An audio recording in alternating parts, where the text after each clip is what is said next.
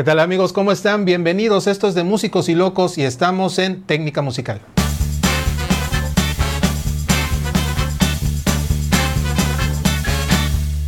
Amigos, bienvenidos. Muchas gracias por estar aquí con nosotros en De Músicos y Locos. Mi nombre es Carlos Saldaña. Estoy muy bien aquí acompañado con mi amigo Rolando Arregui. Maestro, muchas gracias. No, gracias nuevamente por la invitación. No, al contrario, gracias a ti, la verdad.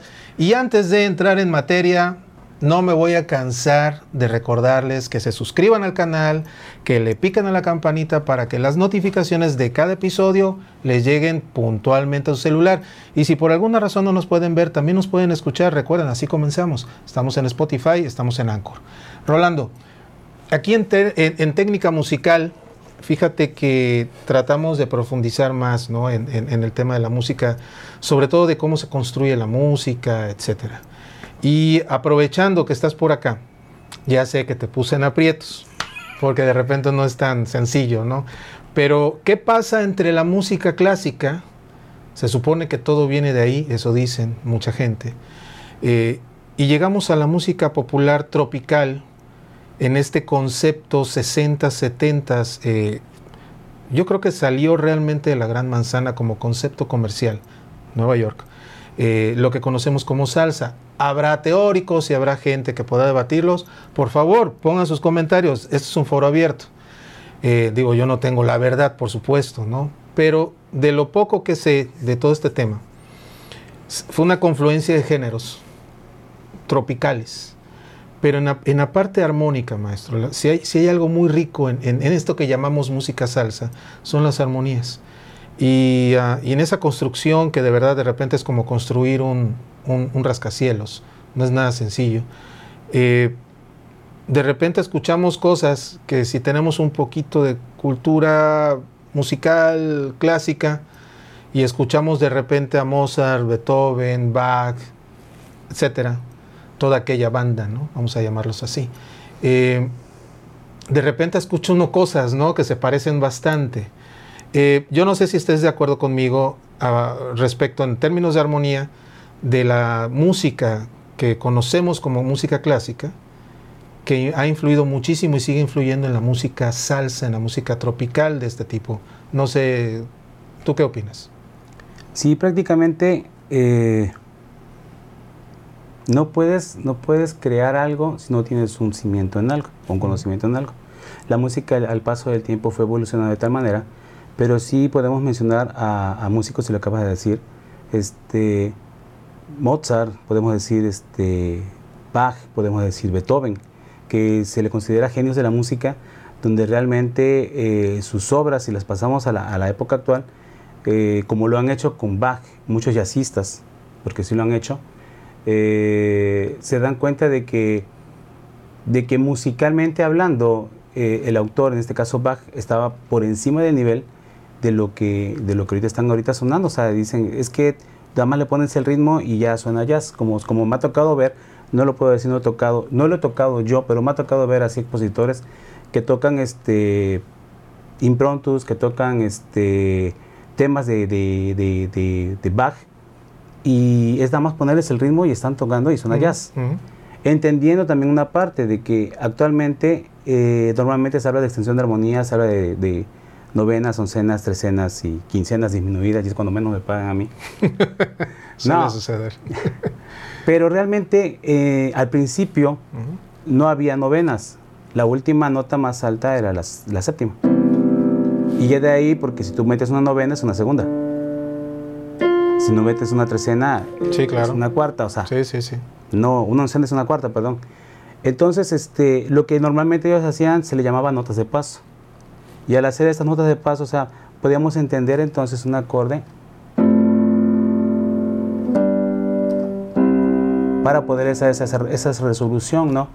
Eh, que actualmente te dicen, ah, es que estás metiendo un ejemplo, un sol 13, un sol 7, o un si con bajo en sol y do, ¿no? Y no simplemente eh, lo que hacías es que metías lo que en aquel tiempo se le llamaba notas de anticipación, Y en otros momentos se le llamaba notas de retardo, que es exactamente lo mismo, pero a la inversa. O sea, entraba la nota, retardaba, cambiaba la orquesta o cambiaba la tonalidad y después entraba tu acorde. Muchos cantantes lo han hecho, no sé, uno de los cantantes así que me, acuerdo ahorita, eh, no sé si ya falleció, el de la Sonora Santanera, que va cantando y él va haciendo en su canto una nota de retardo. Entonces la orquesta va entrando y él va colgado y, se, y entra, o sea, y pareciera como si, si no se supiera la canción, y no, si se sabe la canción, sabe lo que está haciendo, está entrando en una forma de retardo a la hora de cantar. Y eso no significa que esté mal, o sea, está bien. Y es lo que pasaba en la armonía en, en, aquel tiempo. Y en la actualidad, pues ya le ponen este, que son extensiones. A mí me gusta más llamarle que diga este, acordes o armonías este, de 7, 9, 13, ¿no? Me gusta más llamarle acorde de extensión. ¿Por qué? Porque se me hace más fácil a mí decirte, es que vamos a hacer y vas a ponerte un, un, mi sobre do o un mi sobre do que decirte, tenemos que vas a meterle un 279, ¿no? Y se va a quedar el chavo así, ¡ah, su máquina! ¿De qué hablas? ¿De qué me hablas, no? Entonces, para mí es más fácil decir, vas a hacer un, un mi 7, un mi menor 7 con bajo en do o en do y entiende el acorde. Y lo va a hacer mucho más fácil que si tú le dices un 279 o si le pones un, un do 13, ¿no? Que prácticamente y si te das cuenta, es una preparación, te está diciendo, quiero, quiero ir a algún lado. Y es lo que normalmente eh, ocupan este, muchos músicos en estos tiempos. Ahora, específicamente en la música salsa. Eh, hablemos de música salsa, digamos, moderna, del siglo XXI. Digamos, eh, de un personaje mediático como Marc Anthony para acá, digo, podemos meter a muchos más. Pero hablemos de, lo que hace Marc Anthony. Bueno, no hace Marc Anthony, todo su equipo de trabajo, todos sus arreglistas, productores, los músicos, por supuesto, su, creatividad. ¿Cómo es que arman en estas armonías? ¿Y dónde están estos resabios? Y como bien dices, la base viene de allá de la música clásica. Pero algún resabio, alguna cosa que de repente salte, oye, esto yo ya lo escuché, esto es de tal compositor, o esto es de un clásico fulano o no es tan detectable, porque también a lo mejor estoy predisponiendo, cuando en realidad no es tan detectable. Cuando, cuando has escuchado música sí es detectable. Detectas y dices, oye, se, se parece a tal cosa. Eh, como por ejemplo, voy a hacer un, ejemplo, ¿no?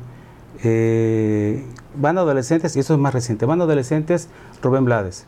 Rubén Blades tiene un tema que se llama pa, para, pa, para, pa, para, para, para, pa, pa, pa, pa, y adolescente lo único que le hizo fue hacerle pa, pa, pa, pa, Pero prácticamente ocupó el, el, mismo motivo, nada más lo modificó. Ahora, no, no, puedo decir exactamente de dónde sacó Rubén Blades el, claro. el pa, para hacer esa, esa parte, ¿no? Pero normalmente en lo clásico siempre, siempre se van a ocupar pequeñas ideas para poder hacer algo, o sea, no, no, no exactamente decir, ah, es que sí, del clásico estás tomando ideas, pero pero cuando, cuando vas a crear algo, vas a componer algo, claro que sí lo vas a hacer. Digo, al final siempre hay ciertas inspiraciones. ¿Podrías ejemplificarnos algo? Hablemos de... Alguien me dijo una vez.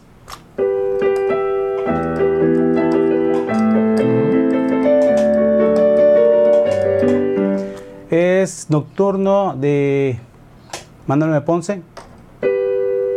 Y este... Y la estructura prácticamente se escucha así como que, muy monstruosa, ¿no? Muy grandota, pero no, o sea, simplemente extendió lo que te, lo que te comentaba, amplió el acorde de un acorde de mi normal, lo extendió nada más, extienda la, pasa a un cuarto grado y vuelve a moverse para que un re y para que un sol. Ok, ejemplo tan sencillo y tan fácil de que lo se tocaba en aquel tiempo, en esos tiempos. El movimiento por cuartos, por cuartos grados. Entonces, a la hora de tocarlo, si tú cambias esta parte y lo cambias a la salsa,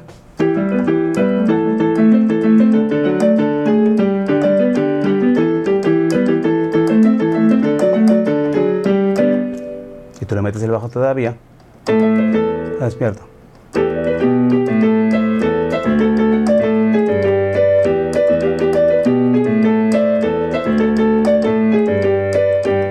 Y prácticamente tomaste un motivo antiguo para ponerlo a un tema, tema moderno de salsa. Perfecto. Dos cosas eh, por último. Primero, ¿qué tan recomendable, digo, parece una pregunta tonta, pero creo que vale la pena ser reiterativo, ¿qué tan importante es para todos nuestros amigos, compañeros de la música, los que están empezando, los que tienen un nivel medio. No solo continuar estudiando, sino de repente voltear atrás y ver de dónde venimos. Todo. Es todo, todo. La importancia es todo, porque este. Eh, había un cantante que dice: Caminante no hay camino, se hace camino al andar. Sí, pero vienes de algún camino también. Claro. O sea, de donde tú llegaste vas a hacer algo diferente, claro que sí, pero hubo un camino que tuviste que seguir. Las estelas en la mar. Entonces, al, al, punto es, eh, ¿qué importancia tiene? Tiene toda la importancia. Si tú no, si tú no tienes, vamos a enfocarnos a lo, a lo, a, a lo académico.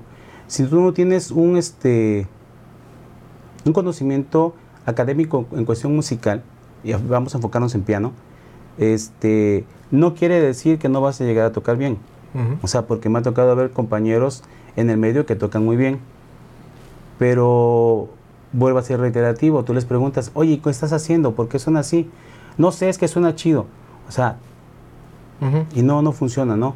Entonces la idea prácticamente es que puedas entender por qué sale, por qué viene, a dónde va y qué puedes hacer con eso que tú ya sabes. Porque si tú no tienes ese conocimiento primario, no vas a saber exactamente a dónde vas a llegar. Voy a hacer un ejemplo así, voy a ocupar la película, ¿puedo decir nombres? Ok. La película Moana. Y Maui le decía a Moana en ese momento, dice, tú no vas a saber, o tú vas a saber a dónde vas, porque sabes de dónde vienes. Claro. Si tú no sabes de dónde vienes, no sabes a dónde vas a llegar. Y ese es el punto, musicalmente hablando, si tenemos conocimiento de lo que era la música en sus orígenes, hablemos, hablemos desde lo clásico, hablemos desde la fusión este, afrontillana, hablemos de las, de las modificaciones neoyorquinas, o sea, pero si no entendemos la base, no vamos a poder llegar a los nuevos, a lo nuevo que se está haciendo actualmente en música para poder estar tocando. De acuerdísimo. Eh, Rolando, ¿dónde te pueden localizar, etcétera? Ok. Para, para localizarme me pueden localizar eh, por teléfono, ¿puedo dar número? Adelante. Excelente. Tenemos el 22 99 007730. Eh, ahí me pueden localizar en llamadas, en WhatsApp. Este, cualquier este, forma de clases también podemos dar este, en línea, podemos dar por Zoom, podemos dar este, en forma presencial con todas las este, medidas de las medidas sanitarias, por supuesto. Rolando, te agradezco muchísimo porque sobre todo pienso que es bonito profundizar ¿no? Eh, eh, en la parte de la música. ¿Algún comentario con el que quieras concluir? Tan sencillo y tan fácil. Eh, no dejen de estudiar. Que los chavos, que la gente que, quiere ser músico, vea, vea esta, esta área de trabajo que es, que es preciosa, que es genial, que, verdaderamente lo puedo decir, me ha, llegado me ha llenado de satisfacciones, pero la parte importante y la parte medular es escuela. Tú no puedes llegar a operar a alguien a un hospital si tú no te aventaste 10 años estudiando carrera de medicina.